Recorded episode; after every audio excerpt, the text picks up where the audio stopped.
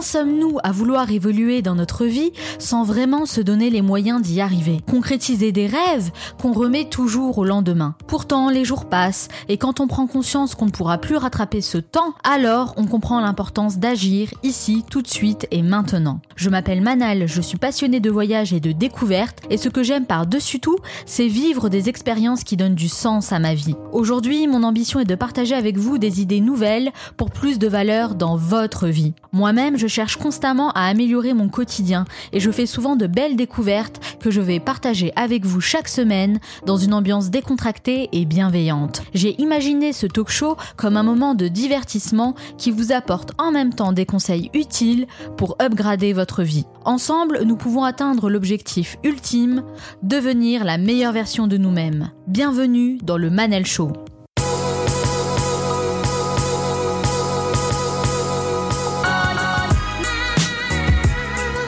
Vous avez rêvé de quitter votre job, mais vous n'avez jamais osé franchir le pas Cet épisode va vous intéresser. Le Manal Show, c'est votre capsule inspirante pour devenir la meilleure version de vous-même. Chaque semaine, je reçois des invités aux horizons différents et aux parcours inspirants qui partagent leurs conseils et leurs expériences. En plus du podcast, je vous envoie du contenu exclusif par mail, les meilleurs livres que j'ai lus, les vidéos qui m'inspirent le plus, les articles que je trouve passionnants, bref, mes meilleures découvertes que je souhaite partager avec vous. Alors pour les recevoir, abonnez-vous à la newsletter sur le manalshow.com. Cet entretien, je rencontre Charlotte Apieto, une jeune femme qui a décidé de quitter un travail qui ne lui correspondait pas pour suivre ses propres aspirations. Son parcours m'intéresse particulièrement car elle a décidé d'utiliser cette transition professionnelle comme un tremplin dans sa carrière et partage aujourd'hui son expérience pour aider les personnes qui, comme elle, souhaitent explorer de nouveaux horizons. Et comme Michael Jordan a dit, certains veulent que ça arrive, d'autres aimeraient que ça arrive, et quelques-uns font que ça arrive. Cette émission dure 50 minutes et pas une de plus, alors soyez attentifs, faites partie de ceux qui font que ça arrive, passez à l'action. C'est d'abord en tant que salariée dans le conseil en management qu'elle a débuté sa carrière et a développé ses compétences au sein de différentes entreprises. Mais au bout de quelques temps, c'est la désillusion. Ces journées sont loin d'être ce qu'elle imaginait. La passion du début laisse place à l'ennui, comme elle le dit elle-même, passer des heures à produire des slides, des tableaux Excel et à assister à des réunions inutiles. En 2017, elle décide de tout plaquer pour suivre ses propres aspirations à la recherche d'un véritable épanouissement personnel. Commence alors ce qu'on appelle une reconversion professionnelle, une phase d'exploration et d'apprentissage pour entamer un changement à 180 Elle décide de se consacrer à ses passions, l'entrepreneuriat, le développement personnel et l'éducation. En multipliant les activités, elle incarne parfaitement la génération slasher, une tendance née de la révolution digitale qui séduit de plus en plus de personnes aujourd'hui. Elle n'hésite pas à casser les codes et faire de son expérience un véritable tremplin pour aider les autres à faire leur propre transition professionnelle. Ce qui paraît être marginal aujourd'hui sera sûrement la norme demain. Le monde du travail change et pour s'adapter, elle a créé son propre mode d'emploi. Charlotte Apieto, bonjour. Bonjour. Merci d'avoir accepté mon invitation. Eh bien, merci à vous, ravie d'être là. Charlotte, pourquoi? Pourquoi vous faites ce que vous faites aujourd'hui?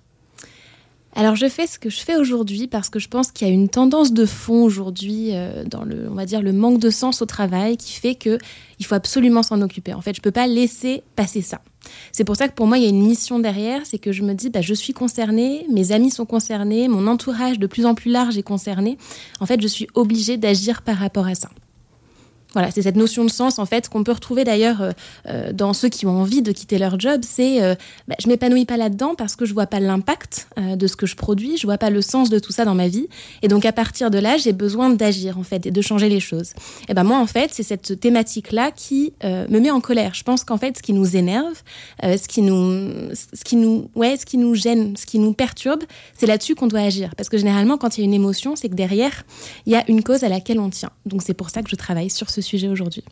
D'accord. Alors c'est vrai que vous avez commencé à travailler dans le conseil en management, hein, comme je le disais dans la présentation, et aujourd'hui vous faites complètement autre chose. Alors quel a été le déclic pour passer à l'action? Moi, pour le coup, ça a été une succession de déclics. Euh, c'est-à-dire que au tout départ, ça a été euh, des rencontres où je me suis dit ah ben tiens, ce qu'ils font, ça me plaît quand même beaucoup plus que ce que je fais moi. Après, il y a eu des déclics qui ont été liés aussi euh, aux lectures que j'ai fait en développement personnel, parce que, bah, comme vous le disiez très justement, moi, c'est quelque chose qui m'intéresse depuis très longtemps. Et donc, il y a certaines lectures qui ont créé chez moi ce, ce, changement dans mon esprit, dans ma vision des choses. Après, en termes de déclics, il y en a quand même eu un particulièrement important qui a été en fait une rupture et en fait, pour moi, c'est là que justement j'ai posé madame. Euh, c'est quand je me suis retrouvée en arrêt maladie. En fait, euh, moi, j'ai continué. Hein, on va dire que j'ai insisté en me disant ça va fonctionner, je vais finir par aimer ça. Et puis au final, c'est mon corps qui a lâché et je me suis retrouvée en arrêt maladie. Alors pas bien longtemps, hein, ça a été une dizaine de jours. C'était juste avant mes congés d'été. Et là, je me suis dit, bah, c'est quand même il y, a une dissonance entre en fait mon corps et mon esprit. Donc là, mon corps m'envoie des signaux, donc je vais peut-être les écouter. Et donc cet arrêt maladie, pour moi, ça a été dur parce que euh, j'ai ce profil un peu euh, première de la classe, euh, toujours présente, toujours à l'heure, tout qui roule. Et là, bah, je pouvais plus aller au boulot en fait. J'y voyais plus, j'avais des tremblements. Ah, c'était plus que physique en fait. Hein. Ouais, c'était mental aussi. Oui, complètement. C'était un, c'était un mal-être vraiment profond, mais c'est vraiment mon corps qui a lâché. C'est-à-dire que à partir du moment où je voyais plus mon écran d'ordinateur, c'est que en fait, je ne pouvais pas travailler. Euh, et à partir de là, c'est vrai que ça a été on va dire le déclic principal. Euh, alors les vacances ont suivi au mois d'août, donc j'ai pu vraiment me poser. J'ai pris un mois complètement off euh, pour me poser avec moi-même, pour apprendre à mieux me connaître, pour commencer à réfléchir plus sur le fond. et à la rentrée de septembre, eh ben, j'ai posé Madem, d'où le nom d'ailleurs de Postadem. Exactement, Postadem, c'est le nom du projet que vous avez lancé. alors Postadem, comment ça s'est passé pour vous concrètement? Alors ça s'est passé en plusieurs étapes. Euh, une fois de plus, euh, poser SADEM, c'est pas euh, poser SADEM du jour au lendemain, donc ça a été pareil pour moi. Il y a eu différentes étapes. En fait, comme vous le disiez, moi, à la base, j'ai une passion pour le développement personnel et l'éducation. donc j'ai vraiment commencé à creuser ces sujets-là, et notamment le sujet de l'orientation, mais la première orientation professionnelle pour les jeunes. Mmh. Donc je me suis dit, bah, l'orientation scolaire, de toute façon, il y a quelque chose à faire, c'est évident. Qu'est-ce que moi, je peux apporter par rapport à ça? Donc j'ai rencontré beaucoup d'étudiants, j'ai beaucoup creusé le sujet, et en fait, au bout d'un petit moment, je me suis dit, mais est-ce que c'est vraiment ça que je veux faire Est-ce que c'est vraiment à cette population-là de, jeunes étudiants que je peux apporter quelque chose? Et moi, j'avais ce sentiment un peu de me heurter à un, mur et le sentiment de ne pas être en phase avec ce que je voulais aussi. Pourquoi? Parce qu'à cet âge-là, il se pose pas forcément la question de est-ce que je vais être vraiment heureux dans ce que je choisis? Euh, Est-ce que ce métier-là, il m'épanouit sur le long terme? Euh, Parce qu'on leur apprend pas aussi forcément à se poser ce genre de questions. Hein. Exactement. On leur apprend pas à se la poser, donc ils mm. se la posent pas naturellement. Mais du coup, moi, je me suis dit, bah en fait, j'ai plus envie de travailler avec des gens qui se posent cette question-là et où moi je peux aborder toute cette thématique développement personnel. Alors je pense que le développement personnel pour les jeunes, il y a des tas de choses à faire, il y a plein de choses qui se font déjà, mais en tout cas c'était pas pour moi. Donc c'est pour ça que je me suis dit, ben, je vais partir plutôt sur la réorientation professionnelle, donc la reconversion. Euh, et en plus, comme moi-même j'avais changé plusieurs fois, j'étais devenue un peu la référence pour mon entourage euh, quand il y avait des, questions du genre, euh, qu'est-ce que je peux faire, comment toi t'as fait pour partir en start-up, parce que moi j'avais fait ça typiquement.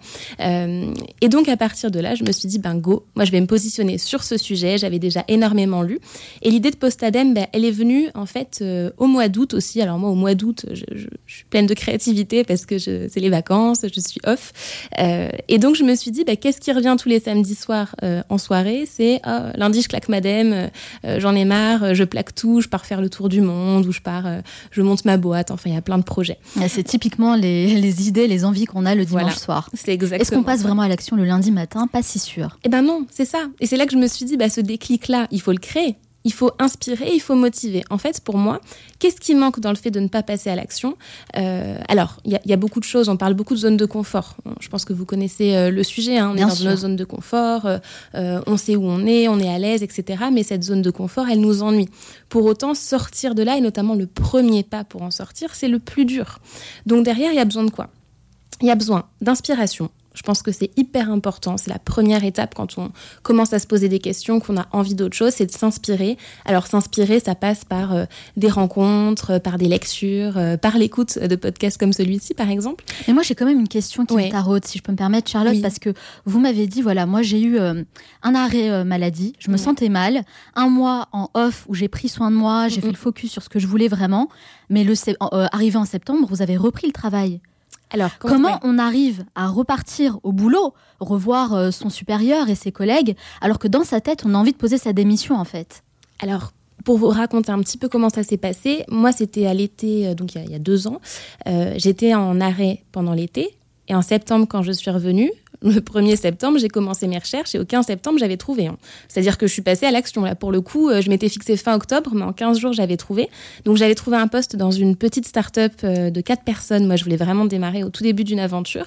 Euh, j'ai posé madame mi-septembre. Après, j'ai fait mon préavis. Donc, je suis pas partie non plus du jour au lendemain. Mais hein, c'est quand même allé très vite. Mais c'est allé très vite parce que c'était mûr, en fait, dans ma tête. C'était, c'était là. Vous avez planifié les étapes? Ouais, alors moi j'ai tendance à, planifier, c'est dans ma nature. Mais oui, je m'étais dit, à fin octobre, il faut que j'ai un nouveau job pour le démarrer euh, en début d'année maximum avec le préavis. Mais au final, j'ai trouvé très rapidement. Mais pourquoi j'ai trouvé rapidement? Parce que ma réflexion, elle était déjà on va dire, claire et bien avancée. En réalité, ça faisait déjà plusieurs mois hein, que je me posais des questions. C'est pas, c'est pas venu du jour au lendemain. D'où les lectures, les rencontres, l'inspiration que j'ai, enfin cette démarche que j'ai eue. Mais euh, là, c'était prêt. C'était le moment. Et à partir du jour où on est décidé et où on est en phase avec sa décision de partir, les choses, elles peuvent aller très vite. C'est un peu ce que je disais sur le premier pas, c'est qu'une fois qu'on est décidé à faire ce premier pas, bah, les autres, ils s'enchaînent beaucoup plus facilement. C'est quand même très important finalement d'avoir un, réel objectif avec pourquoi pas une deadline et de planifier les étapes pour vraiment y aller et oser poser sa dème. Je crois que c'est vraiment ça en fait euh, qu'il faut retenir. Alors on le disait tout à l'heure, hein, dans l'esprit des gens, avoir une situation professionnelle, c'est synonyme de confort, de stabilité. Versus changer de métier et poser sa dème, bah, ça sous-entend prendre des risques, et des risques qui sont notamment financiers. Alors vous, Charlotte, comment vous avez fait pour gérer ce côté euh, financier, justement? Ah oui, l'aspect financier, c'est un, un, gros souci. En fait, dans les deux obstacles que les gens rencontrent dans leur reconversion, le premier, c'est l'obstacle financier, évidemment. Et alors le deuxième, c'est l'obstacle social, donc le, statut, la reconnaissance de l'entourage, etc. Donc sur la première partie euh, financière, dans mon cas, euh, effectivement, quand j'ai quitté le conseil pour partir dans une start-up, moi j'ai baissé mon salaire, ça c'est sûr, mais ça restait euh, largement acceptable par rapport à mes charges, hein, sinon je l'aurais pas fait. Mais j'ai accepté, en fait, tout simplement de supprimer le superflu. Et ce qui se passe, et ce que je dis toujours à ceux qui vont réduire, on va dire, leurs leur finances, c'est qu'en fait, quand on dépense beaucoup, quand on gagne beaucoup, en tout cas bien, et qu'on dépense, c'est pour compenser comme on n'est pas bien dans notre boulot, et eh ben effectivement, le week-end, on a envie de partir loin. Euh, le soir, on a envie de sortir, donc on va manger au resto, on va prendre plusieurs verres, etc. On a envie de se changer un peu l'esprit. Exactement. Hmm. Et on le fait en dépensant. Alors que quand on est bien dans ce qu'on fait toute la semaine, toute la journée, et eh ben qu'est-ce qui se passe? On n'a plus besoin de compenser. Et donc à partir de là, les dépenses, elles se réduisent automatiquement. Alors je dis pas que c'est ce que je veux à long terme. Et je pense que quelqu'un qui se reconvertit, il doit accepter une diminution de ses revenus, mais on va dire de façon provisoire. C'est-à-dire que quand vous recommencez dans quelque chose de nouveau, vous êtes débutant. Donc qui dit débutant dit ben on démarre euh, en bas. Mais je pense que comme quand on est en tout cas en phase avec ce qu'on fait, notamment dans l'entrepreneuriat, euh, les choses fonctionnent et donc l'argent il va revenir. Voilà. Euh, donc c'est un choix, mais qui est passager. Et d'ailleurs, c'est un petit peu pareil quand on, on a envie de changer de boulot. on se met énormément de pression en se disant cette décision, il faut que ce soit la bonne le prochain, il faut pas que je me rate, donc il faut que ce soit le boulot de ma vie. On se met une certaine pression. C'est ça. Mais alors que pas du tout. En fait, ça va être une étape. C'est pas parce que vous prenez un nouveau boulot que ça va être votre boulot toute votre vie, de toute façon. On le sait, on est dans une, une époque où on va cumuler différents jobs. Alors, on va en avoir plusieurs tout le long de notre carrière, voire plusieurs en parallèle. Hein, c'est les slashers. Donc, euh, à partir de là, il faut aussi baisser la pression sur les choix qu'on fait. Ça veut pas dire qu'il faut se précipiter non plus, mais ça veut dire que l'enjeu derrière, bah, si ça va pas, on change. Vous, vous n'avez à aucun moment euh, jamais douté de votre choix? Oh si, si, si, j'ai douté, mais euh, c'est un doute euh, sain. C'est-à-dire que c'est de la prise de recul, c'est des questions sur soi, mais c'est pas un doute profond en disant mon Dieu qu'est-ce que je suis en train de faire de ma vie? autant je l'avais ce doute quand j'étais en phase de réflexion et un peu de perdition, hein, quand j'étais dans le conseil et que je m'interrogeais. autant après, une fois, une fois de plus, hein, une fois que le premier pas est passé et qu'on se sent beaucoup mieux à sa place, bah, comme par magie, les doutes, euh, bah, ils s'estompent petit à petit. Après, évidemment, ça revient par moments, surtout dans l'entrepreneuriat. Je pense que si on ne doute pas c'est pas non plus bon signe, hein. mais il y a le bon aussi se remettre en question, c'est sûr. Vous aviez dit euh, tout à l'heure, alors il y a le premier frein, c'est le frein financier, le second qui est le frein euh, social. moi j'appelle ça comme ça, oui. Mm, mm. Qu'est-ce que vous voulez dire par là? Est-ce que votre entourage vous a encouragé ou pas? Comment ça mm. s'est passé? Alors dans mon cas, euh, là-dessus j'ai beaucoup de chance, donc donc ça me concerne pas tellement. Alors oui et non, c'est-à-dire que du côté de ma famille, en fait, j'ai de la chance d'avoir une famille qui me qui m'encourage à faire mes choix, à faire ce que j'aime euh, d'ailleurs, c'était ma mère qui me disait au bout d'un moment, mais si t'es pas bien là dans, ton cabinet de conseil, mais en fait, pourquoi tu restes? Mais je sais qu'en tout cas, pour les personnes que j'accompagne euh, dans ces changements euh, professionnels, ce qui revient quand même fréquemment, c'est ben, la famille, les amis encore. Bon, ça dépend, mais il y a toujours ceux qui vont vous soutenir et ceux qui vont remettre un peu en cause votre projet. Et vous, c'est quoi vos conseils pour faire face à ça, justement? Alors, euh, ça peut sembler un peu radical, mais c'est de s'entourer des bonnes personnes, en fait. C'est-à-dire que, alors, je ne sais plus qui dit ça, mais on est la moyenne des cinq personnes euh, que l'on fréquente le plus. Exactement, c'est quelque chose qu'on répète souvent dans le Manal Show. Vraiment faire le tri dans son entourage. Ben, c'est ça. Donc, euh, alors, ça peut sembler un petit peu violent, c'est vrai. Mais quelque part, il faut se dire, ben, quelles sont les personnes qui me boostent, en fait? Quand je vois cette personne-là, est-ce que ça me donne de l'énergie? Ou est-ce que j'en ressors un peu déprimée ou j'ai des doutes sur moi? Bon, et eh ben, si à la fin, le bilan n'est pas positif, il faut tout simplement s'éloigner un petit peu. Alors quand c'est la famille ou quand c'est le conjoint, par exemple pour ceux qui vivent à deux et où l'autre ne soutient pas. Là, ça devient un peu plus compliqué. Ça arrive, c'est plus compliqué. Alors, du coup, là, après, c'est une, réflexion de fond sur les, relations qu'on a, mais l'idée, du coup, c'est de s'entourer de personnes extérieures, notamment via le réseau. Euh, je sais que moi, ce qui m'a permis de sortir de, mon cadre euh, dans le conseil, enfin, qui a un, univers très normé, c'était de rencontrer des personnes avec des profils complètement différents. Et à force, eh ben, c'était ça pour moi la norme. C'était plus d'être consultant. Voilà. Donc je pense que vraiment le, conseil, c'est de s'entourer de personnes qui sont inspirantes, qui, qui nous boostent, euh, parce que sinon c'est compliqué. Et la deuxième chose, c'est aussi de s'affranchir de l'image de la réussite qu'on a. Voilà. Je pense qu'il faut être honnête avec soi sur euh, ce que c'est que la réussite pour nous et de déconstruire petit à petit l'image euh, qu'on en a et qui est héritée de beaucoup de choses, hein, qui peut être héritée, alors souvent de la famille, euh, qui va être héritée aussi des, études qu'on a faites, de la société dans son ensemble. Donc c'est de déconstruire, ça petit à petit pour voir ce qui vient vraiment de nous et pas de l'entourage c'est un excellent conseil. Euh, je pense aussi, euh, quand on fait face euh, à un ou une conjointe qui n'est pas forcément, qui ne supporte pas forcément le, projet en soi, peut-être essayer d'installer une communication, mais, mais, une réelle communication en fait. essayer aussi d'expliquer le choix d'expliquer les étapes, de mettre au courant l'autre, mmh. euh, même si c'est euh, tous les jours, d'expliquer un petit peu où on en est, ce qu'on fait, comment on avance. Et euh, je pense que la personne en fait en face va un peu plus s'investir dans ce projet, se sentir utile et peut-être être un vrai soutien finalement, plus que ce qu'on pourrait le croire. Parce que je pense que c'est quand on ne connaît pas, quand on ne sait pas les choses, qu'on a peur. Exactement. Et souvent, il y a des gens qui n'osent pas de crainte que l'autre le prenne mal. Mais c'est une supposition. Donc déjà, la première étape, c'est de s'assurer que c'est pas une, une idée qu'on se fait, en fait, mais que c'est la réalité. Admettons, dans le pire des cas, que ce soit la réalité. Ben, c'est exactement ça. C'est qu'il faut arriver avec une décision qui est posée, qui est réfléchie, parce que de toute façon, votre entourage, il vous veut du bien, normalement. Donc, si vous montrez que ça fait sens pour vous, que ça vous rend heureux, c'est très bien. Et après, je suis complètement d'accord, c'est qu'il faut quelque part, alors sans rendre des comptes, hein, parce que sinon, c'est qu'il y a peut-être un, souci aussi, mais mm. euh, de montrer des étapes d'avancement et de montrer ce côté concret. Euh, prenons l'entrepreneuriat, je sais pas moi, vous décidez de quitter votre boulot pour euh, vous lancer ou en freelance ou dans l'entrepreneuriat, bah, au début, les résultats, ils vont pas être là au tout départ, c'est normal. Mais du coup, il faut quand même montrer des choses concrètes en disant, ben voilà ce sur quoi j'ai travaillé, qu'est-ce que tu en penses. Je pense qu'il faut impliquer l'autre et à partir de là, ça devrait se faire euh, plus facilement. Alors justement, votre projet, c'est Postadem. Euh, c'est quoi exactement l'objectif de Postadem aujourd'hui? L'objectif de Postadem, c'est d'inspirer, euh, de motiver et de former ceux qui ont envie de réinventer leur carrière. Alors même si j'aime pas trop le terme de carrière, d'ailleurs je préfère euh, le terme d'aventure professionnelle, euh, mais comme ça c'est plus clair pour tout le monde. L'idée derrière c'est vraiment de permettre à chacun d'avoir ce déclic euh, et de trouver les ressources dont il a besoin. Aujourd'hui, quand on commence à se poser des questions, je trouve que c'est assez difficile d'avoir accès aux ressources dont on a besoin.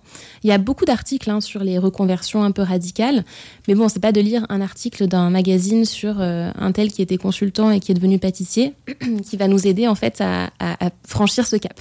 Donc moi, je veux donner de l'information qui soit transparente, qui soit concrète, pour les aider à avancer. Et derrière, c'est de les former sur, enfin de les former, de les accompagner dans cette démarche euh, de réflexion.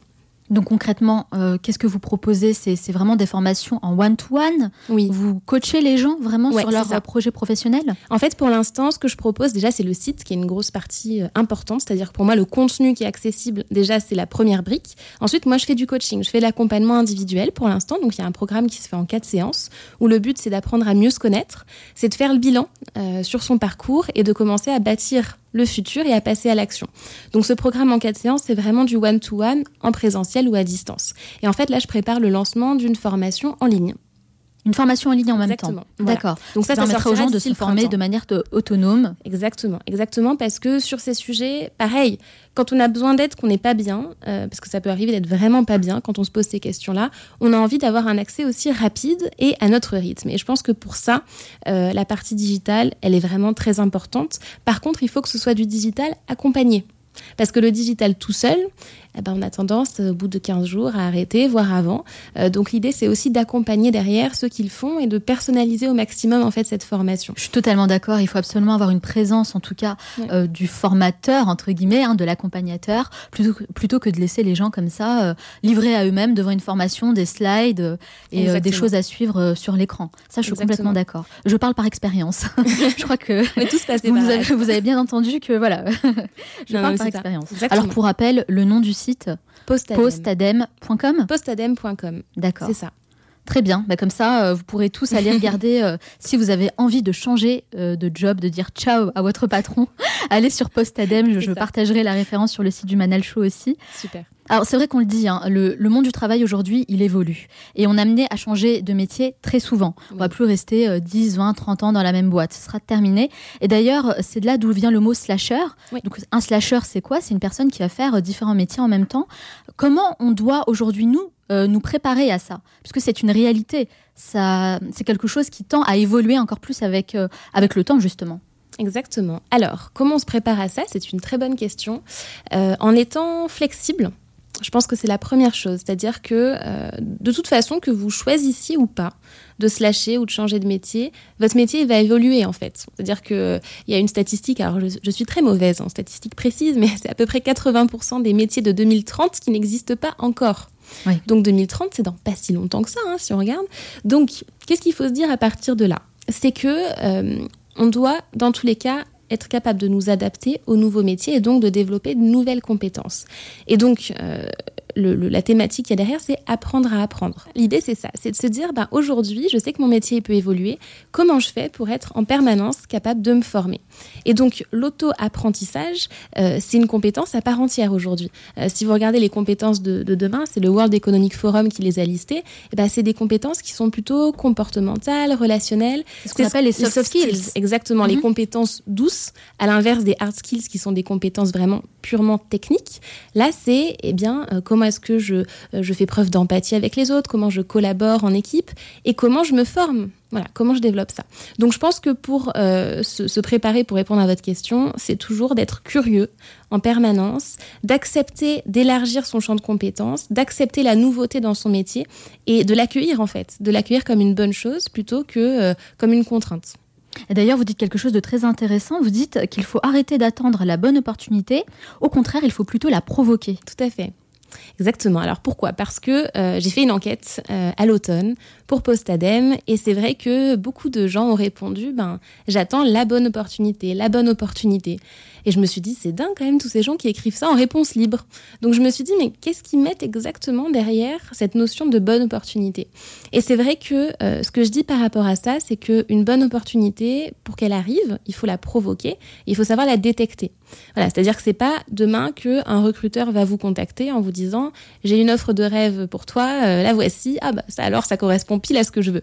Bon, déjà il faut savoir ce qu'on veut. Parce que si on ne sait pas ce qu'on veut, on va pas la reconnaître, cette opportunité, quand elle va arriver. Et ensuite, il faut la provoquer parce que les choses, elles arrivent quand on agit.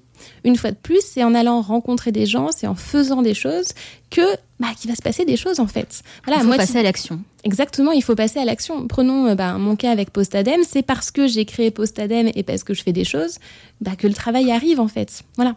J'ai interviewé euh, une autre Charlotte euh, la semaine dernière, donc l'interview est sur le site, et qui dit justement c'est en faisant des choses et en travaillant correctement, en ayant un bon relationnel, que les opportunités, elles arrivent.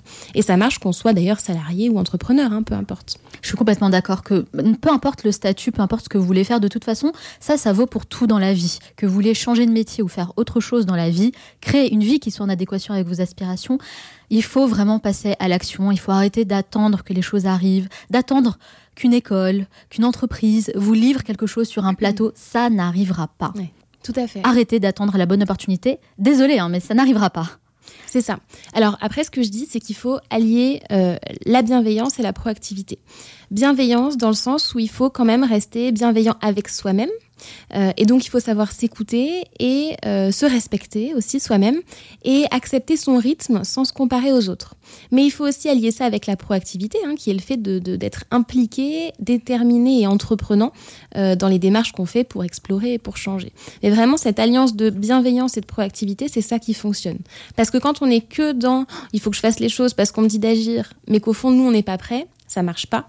et c'est là que ça crée encore plus de problèmes. Donc il faut vraiment arriver à trouver cet équilibre. Et c'est ça qui n'est pas facile en fait. C'est ça qui n'est pas facile. D'où le fait d'aller s'inspirer euh, d'autres personnes qui sont à la fois motivantes, mais douces et bienveillantes. Et je pense que pour être proactif, euh, la clé, c'est simplement de faire des petites choses tous les jours. Ne pas se mettre une pression énorme avec un objectif euh, hyper grand, limite euh, inatteignable, mais vraiment d'essayer de mettre des petites actions tous les jours. Et vous allez voir, en faisant quelque chose euh, de petit tous les jours, bah, dans un an, dans deux ans, vous aurez peut-être une super entreprise, un super poste, le poste dont vous rêvez. Mais en tout cas, c'est ça, être proactif. C'est pas forcément se dire, bon, bah, dans une semaine, j'arrête et puis je, je crée mon entreprise comme je l'imagine dans ma tête. Il faut prendre le temps, mais surtout, il faut agir tous les jours. Oui, c'est la stratégie des petits pas. C'est-à-dire que si on change tout du jour au lendemain, là, c'est la panique, vraiment. Et c'est pas forcément. Et je pense qu'on le fait mal de toute façon. Et on le fait, voilà, exactement. Euh, sauf certains cas, mais de façon générale, l'idéal, c'est de procéder par petits pas, comme vous le disiez, et donc de se faire un plan d'action, mais qu'on découpe en fait de façon la plus précise possible.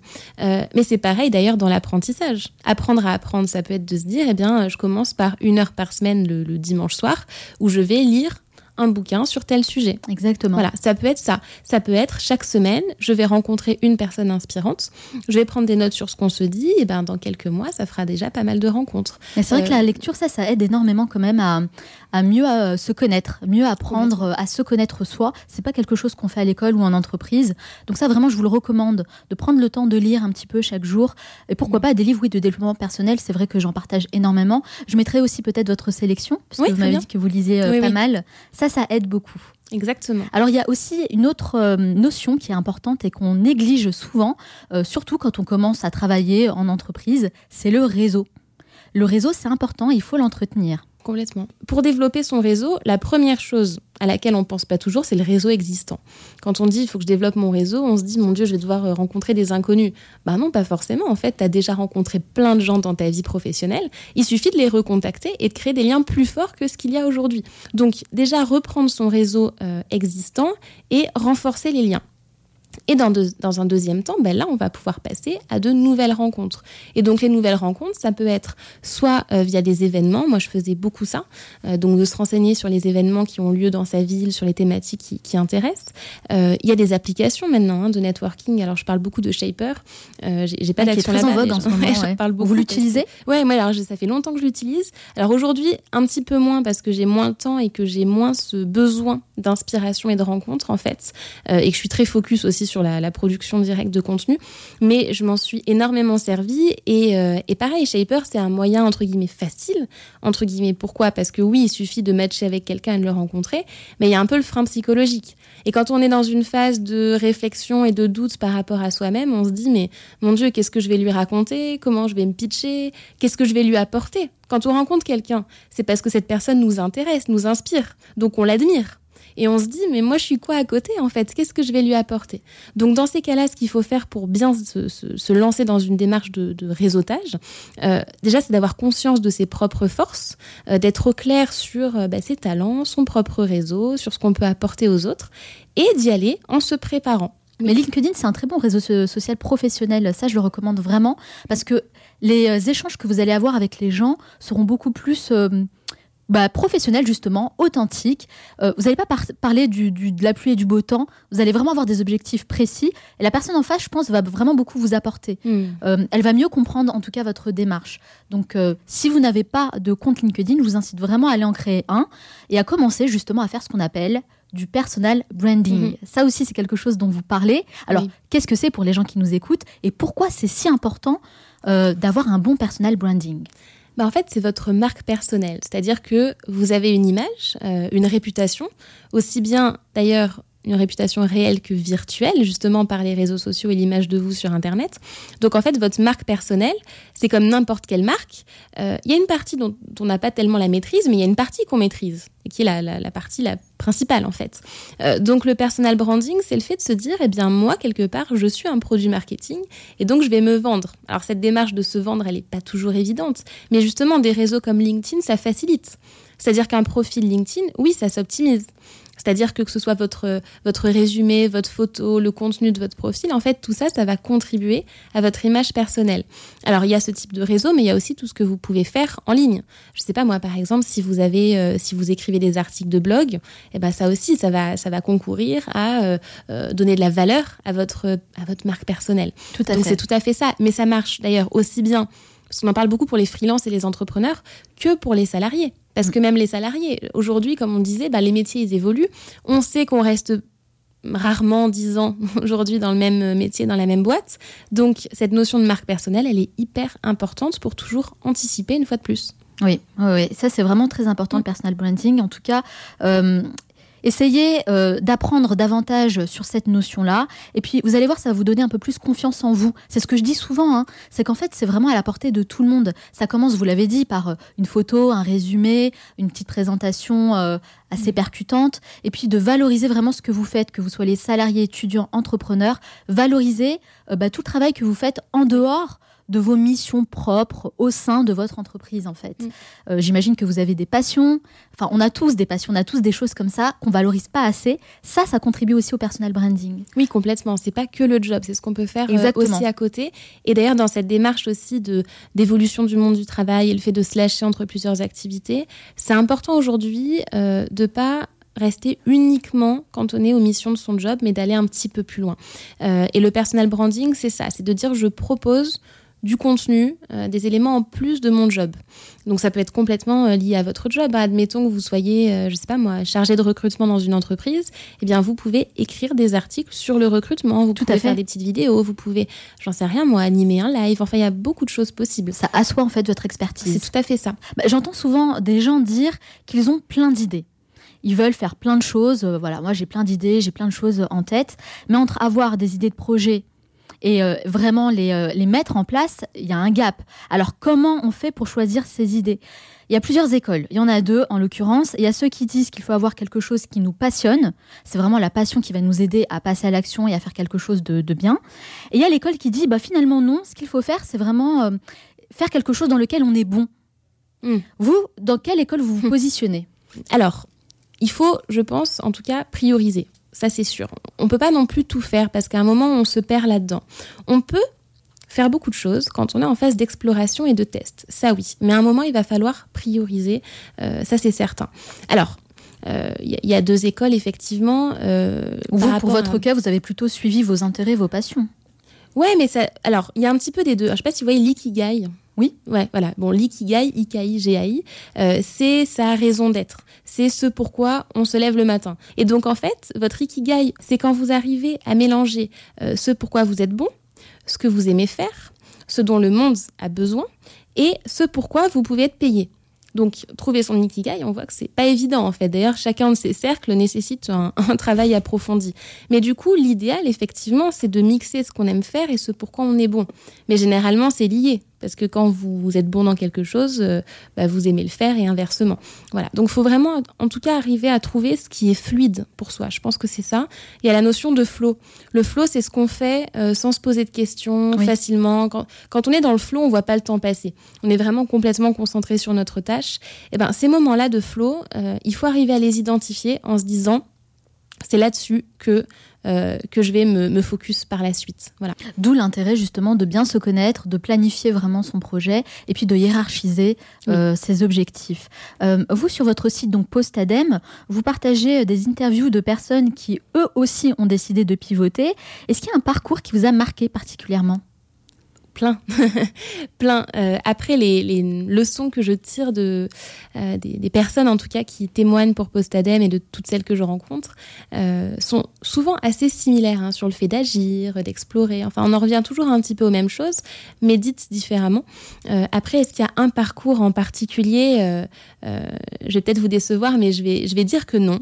ce que j'en retiens moi, c'est que toutes ces personnes-là, c'est des personnes qui ne sont pas plus euh, courageuses ou plus douées en fait que les autres. C'est des personnes qui sont comme tout le monde, mais qui ont agi une fois de plus. Alors après, sur les parcours, euh, vous avez euh, sur le site, hein, il y a aussi bien des salariés que des entrepreneurs, que des freelances. Euh, quelques exemples de, parcours un peu atypiques, mais reprenons Charlotte dont je parlais. bon, bah, elle travaille dans une association dans le mécénat. elle avait envie d'écrire. elle avait aussi envie d'animer des chroniques radio. C'était un rêve d'enfant, mais en fait, elle s'était pas encore autorisée à, vraiment le mettre en action. Et puis un jour, elle s'est dit, ben, je vais écrire mon premier livre en parallèle de mon boulot. Elle s'est lancée euh, auprès d'une radio, ça a fonctionné. Aujourd'hui, elle est écrivain, chroniqueuse et présentatrice télé. Euh, après, euh, il y a aussi des gens qui avaient un, job ben, bien payé en bah, CDI. je pense comme ça à l'expert comptable qui a décidé de lancer sa start-up, c'est ça? C'est ça. Bah, typiquement, Maxime, il était destiné à une voie toute tracée dans l'expertise comptable eh ben, il s'est rendu compte que non, il voulait faire autre chose. Alors Maxime, il avait toujours eu un peu cette intuition depuis toujours qu'il avait envie d'entreprendre. Euh, je pense que l'expertise comptable était un peu un moyen, euh, mais au final, il s'est aperçu plus vite que prévu qu'il cherchait plus l'épanouissement que l'enrichissement financier. En tout cas, il pourra avoir cet enrichissement, mais plus tard, hein, si, le, si la boîte fonctionne. Mais voilà, typiquement, bah, il, a, il est sorti d'une voie toute tracée là aussi. Mais il y a quand même quelque chose que je tiens à souligner, c'est que euh, même sur Postadem et les interviews que vous faites, euh, il ne s'agit pas seulement d'entrepreneurs. Hein. Il y a aussi beaucoup de salariés. Ça, c'est important de le dire. Euh, faire une transition, transition professionnelle, ça ne veut pas forcément dire pour tout le monde devenir entrepreneur. Tout à fait. Évidemment. On peut s'épanouir et trouver voilà, un, travail, un métier au sein d'une entreprise dans lequel on est heureux. Absolument. En tant que salarié. Absolument. D'où le fait aussi de se défaire des tendances euh, start-up, entrepreneuriat, etc. Euh, donc ça moi, peut paraître comme une euh, mode un peu. Hein. Oui. Tout le monde veut être entrepreneur. Mais c'est pas, pas forcément l'objectif qu'on doit tous se donner. Hein. Alors vous, aujourd'hui, Charlotte, est-ce que vous êtes épanouie dans ce que vous faites? Oui, alors je pense que j'ai trouvé mon ikigai, ce qui est une bonne chose. Euh, moi, j'ai vraiment le sentiment aujourd'hui d'être complètement à ma place. Euh, d'avoir ma légitimité aussi, hein, parce que c'était euh, une des questions que j'avais à un moment. Est-ce que je suis légitime pour faire ça? Aujourd'hui, je le ressens. Euh, je suis complètement en phase avec ce que je fais. En fait, que ce soit d'ailleurs sur le fond ou sur la forme. sur le fond, le sujet que je traite, moi, il me passionne complètement parce que ça va mixer tout ce qui m'intéresse depuis longtemps, le développement personnel, la partie RH et gestion de carrière, parce que moi, j'ai fait mes études en ressources humaines, en fait, au départ. la partie formation, transmission, écriture, parce que j'avais envie aussi d'écrire depuis, depuis longtemps. Donc j'arrive à mélanger tout ça. Et la forme, c'est que je suis indépendante. Alors oui, je vais se lâcher à ma façon parce que euh, y a Postadem, mais je fais aussi des formations à côté et des cours. Mais euh, j'arrive vraiment à m'organiser comme je veux. Je suis libre euh, de créer ce que je veux. Donc aujourd'hui, oui, moi je suis complètement épanouie dans ce que je fais et j'espère que, que ça va durer comme ça, oui. Et vous vous voyez où dans 10 ou 15 ans, par exemple? Alors, c'est difficile. Alors, je me pose la question de temps en temps, beaucoup moins souvent qu'avant. Avant, j'avais euh, la fâcheuse tendance de, tout planifier euh, dix ans à l'avance, puis je me suis rendu compte que ça servait à rien parce que je, change vite. Euh, mais aujourd'hui, moi, je sais que dans dix ans, oui, j'ai envie de vivre, alors de cette activité-là, bien sûr, mais de m'épanouir dans le coaching et dans l'écriture. Moi, c'est vraiment ce que je vois, c'est que j'ai envie de d'avoir à la fois le côté écriture où je peux en fait dire ce que je pense en fait et, délivrer les, les informations que j'ai envie de donner à ma façon. Et après, la partie euh, coaching et formation qui est hyper importante pour moi parce que euh, j'adore animer des conférences, euh, faire des interventions, échanger avec les personnes qui sont venues là. Donc, il faut vraiment que ça soit axé sur ces deux activités. Est-ce que vous avez des petits rituels que vous mettez en place tous les jours? Oui, oui, j'en ai en fait euh, dans les livres qui m'ont marqué euh, cette année. Euh, vous connaissez probablement le Miracle Morning, j'imagine, voilà. Allez, Ald Herold. Exactement. Alors vous faites le Miracle Morning? à ma façon. Il faut se réveiller tôt, hein. là dans son livre. Alors c'est 5 heures du matin. En fait, lui, il se lève à 5 heures du matin. le truc, c'est que on en a tous tiré la leçon qu'il fallait se lever à 5 heures du matin, mais c'est absolument pas en fait ce qu'il dit. Lui, ce qu'il dit, c'est ce qui compte, c'est que vous ayez une routine matinale, mais après vous mettez ce que vous voulez dedans à votre sauce et c'est à l'heure que vous voulez. En fait, ce qui compte, c'est de se réveiller un peu plus tôt que d'habitude. Exactement. Pour prendre le temps pour soi au départ. C'est ça. Hmm. C'est pas du tout. Alors, effectivement, si votre boulot il commence à 7 ou 8 heures du mat avec les transports, eh ben oui, il faudra se lever à 5 heures. Mais euh, si vous commencez à 10 heures, ben, il y a aucune utilité de se lever à 5 heures. Donc ce qui est important en tout cas, c'est de prendre un temps pour soi qui est dédié à des activités, à des exercices de développement personnel. C'est ce que vous faites vous tous les matins? Ouais, c'est ça. Alors je, je le fais euh, à ma façon, c'est-à-dire qu'il n'y a pas les six euh, activités données par Hallel Rod. Les savers. Les savers, voilà. Mhm. Lui, ce qu'il dit, c'est de, pour ceux qui connaissent pas, mais c'est de faire méditation, affirmation, visualisation, euh, exercice, écriture, lecture. Alors, je le faisais un moment, je l'ai fait pendant à peu près trois mois. Euh, et en fait, je me suis rendu compte que ça me pesait de faire autant euh, et que j'avais plus plaisir. Donc, je me suis dit, c'est pas bon signe. Donc, moi, je le fais à ma façon. C'est beaucoup plus réduit, mais ça prend à peu près trois quarts d'heure par matin quand même. Euh, moi, ce que je garde, c'est la partie exercice, mais avec du yoga et des assouplissements. Moi, tous les matins, je prends le temps de faire des exercices d'assouplissement parce qu'en plus, j'ai des petits soucis de dos, donc c'est l'occasion de le faire. et ensuite, moi, c'est lecture et écriture. Ça, je le fais tous les matins. Je prends le temps de lire parce que je lis beaucoup, mais si je si j'avais pas ce temps le matin, en fait, je ne lirais jamais. Euh, et l'écriture, j'écris tous les matins dans mon petit journal. Alors par contre, je suis pas du tout adepte des journaux euh, qui sont déjà organisés, euh, bullet journal, etc. Je je suis pas à l'aise avec ça. Moi, j'ai juste besoin d'une page blanche et c'est mon côté un peu libre et, autonome. Et vous l'adaptez en fait Ouais, je le fais à ma façon. C'est exactement ça. et après, j'ai même une. Alors moi, j'ai une petite routine du soir. En fait, la méditation, je la fais le soir. ça me permet après de beaucoup mieux dormir et je refais de l'écriture le soir. Voilà, c'est un peu le bilan de la journée. c'est un peu cliché mais c'est la gratitude, ce dont je suis fière, etc. Euh, c'est cliché, mais c'est important. Il n'y a pas tant de personnes que ça qui le savent et qui le font surtout. Est-ce que vous avez justement euh, constaté des effets bénéfiques? Alors, je pense que oui. C'est pas si simple que ça à dire parce que je sais pas ce que ça aurait donné sans ça. Donc c'est pas si facile que ça. Euh, je sais en tout cas que ça me permet de lire beaucoup plus, ça c'est certain. Euh, après l'écriture, je pense que moi ça me donne une clarté d'esprit. Euh, C'est-à-dire que l'avantage de l'écriture, c'est que déjà ça décharge le mental beaucoup.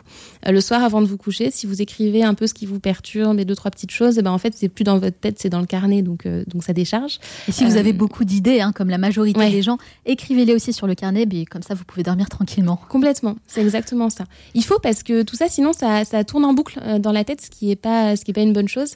Moi, ça m'arrive d'avoir des idées une fois que je suis dans mon lit. Et eh ben, en fait, je les écris plutôt que de les garder toute la nuit en me disant, mon Dieu, il faut que je m'en souvienne demain matin.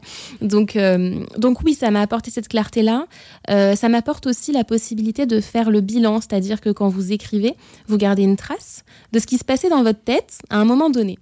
Et après, on a tendance à oublier hein, ce qu'il y avait dans notre tête il y a six mois, un an. Honnêtement, on ne sait plus. Donc, le fait de retrouver les écrits, ça permet aussi de, faire ce point avec soi-même et de voir tout ce qu'on a euh, fait depuis, en fait, et de voir les évolutions. Donc, ça fait du bien de se dire, ah ouais, il y a six mois, j'en étais là, j'ai quand même bien avancé. Euh, donc oui, ça m'a apporté ça. Euh, après, une fois de plus, euh, je ne saurais pas dire par rapport à si je l'avais pas fait, mais je continue parce que ça, ça m'apporte vraiment de l'organisation et, et, et, des bienfaits sur le coup. Donc oui, oui. En tout cas, ce qu'on peut conseiller aux personnes qui nous écoutent, c'est de se créer leur propre routine. Ne pas forcément faire ce que vous lisez euh, mot pour mot, mais plutôt d'adapter selon vos besoins, mm. votre personnalité aussi, et le temps que vous avez à y consacrer. Ça peut être 30, 45 minutes, une heure. Tout dépend vraiment. En tout cas, ce que je peux vous dire, c'est que moi aussi, j'ai commencé à mettre en place une routine quand j'ai quitté le monde du salariat justement pour, euh, pour être entrepreneur. Vraiment, j'ai eu euh, de très bons résultats. C'est, euh, ça fait beaucoup de bien en fait de commencer sa journée en faisant quelque chose pour soi et ne pas être tout de suite stressé et sous pression dans le speed pour euh, aller au travail et avoir déjà euh, plein de choses dans la tête. Donc faites-le, vous allez voir, ça va vous faire beaucoup de bien et c'est le plus important. Oui, il faut absolument essayer. D'ailleurs, quand on est en, reconversion ou en réflexion, il y a des petits exercices qui sont importants à mettre dedans. Ça peut être chaque matin d'envoyer un mail à quelqu'un de votre réseau pour prendre des nouvelles et parler de votre projet. Mmh, très bonne action à mettre en place. Ça, ça peut être ça le matin. Hein. C'est pas mmh. forcément de faire 20 euh, minutes de méditation si vous y arrivez pas et que c'est pas votre truc. Complètement. Voilà. Donc après, il faut quand même essayer, je pense. Hein, tout ce qui est méditation, etc. il faut essayer. Ça, apprendre, apprendre, apprendre à penser différemment. Faites, faites des choses que vous n'avez pas l'habitude de faire. Ça. Et vous allez voir, ça vous faire le plus grand bien. Oui, oui, oui. Alors, je le disais au début de cette émission, la reconversion professionnelle, c'est vraiment une thématique qu'on m'a largement demandé.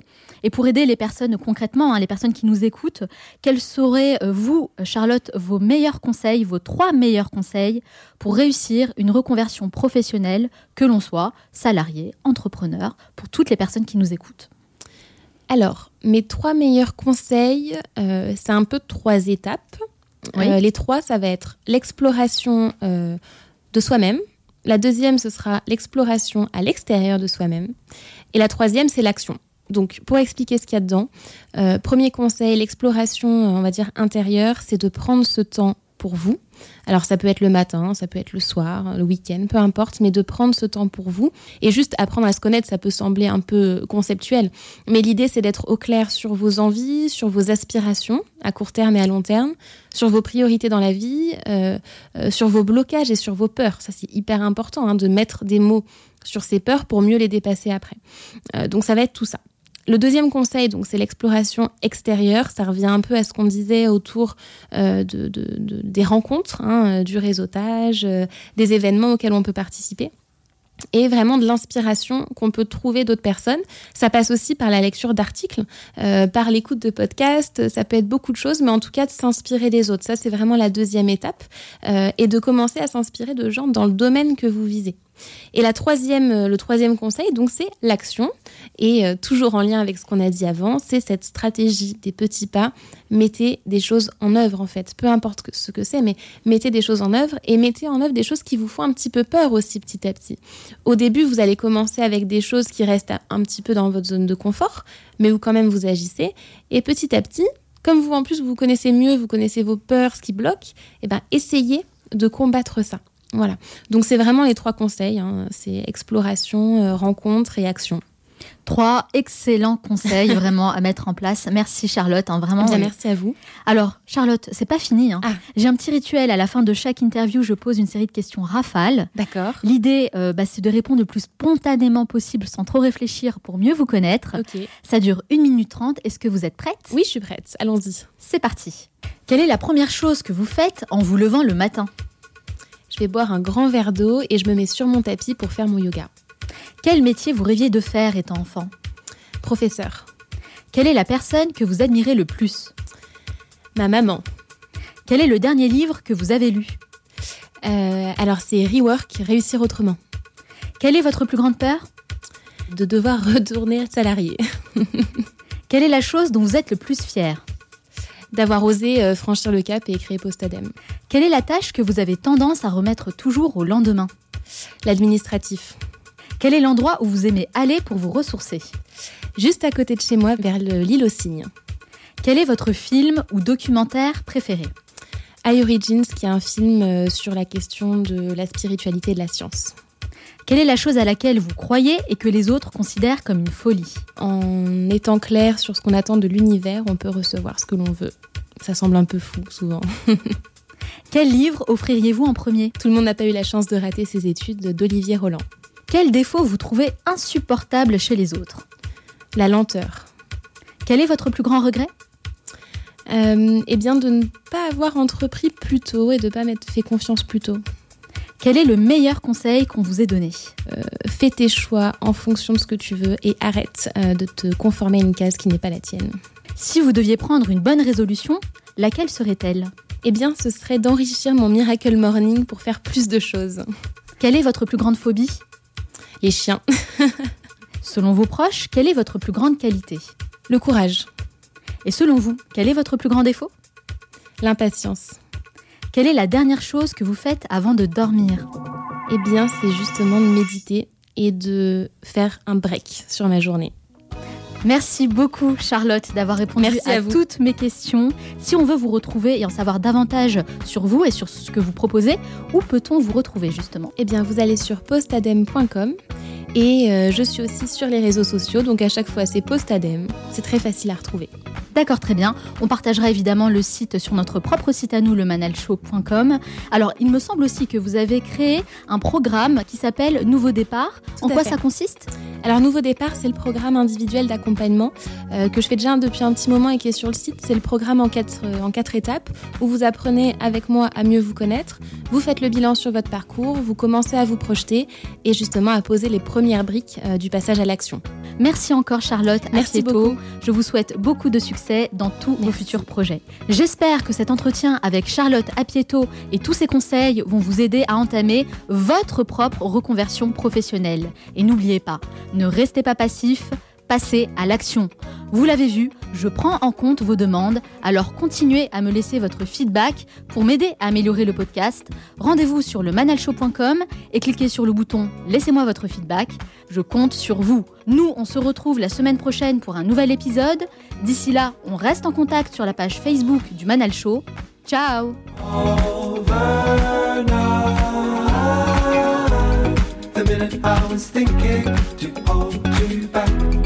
The moment I was wishing it's overnight.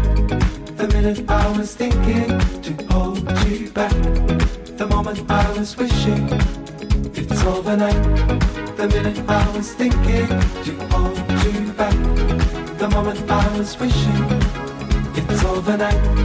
The minute I was thinking to hold you back. The moment I was wishing it's overnight.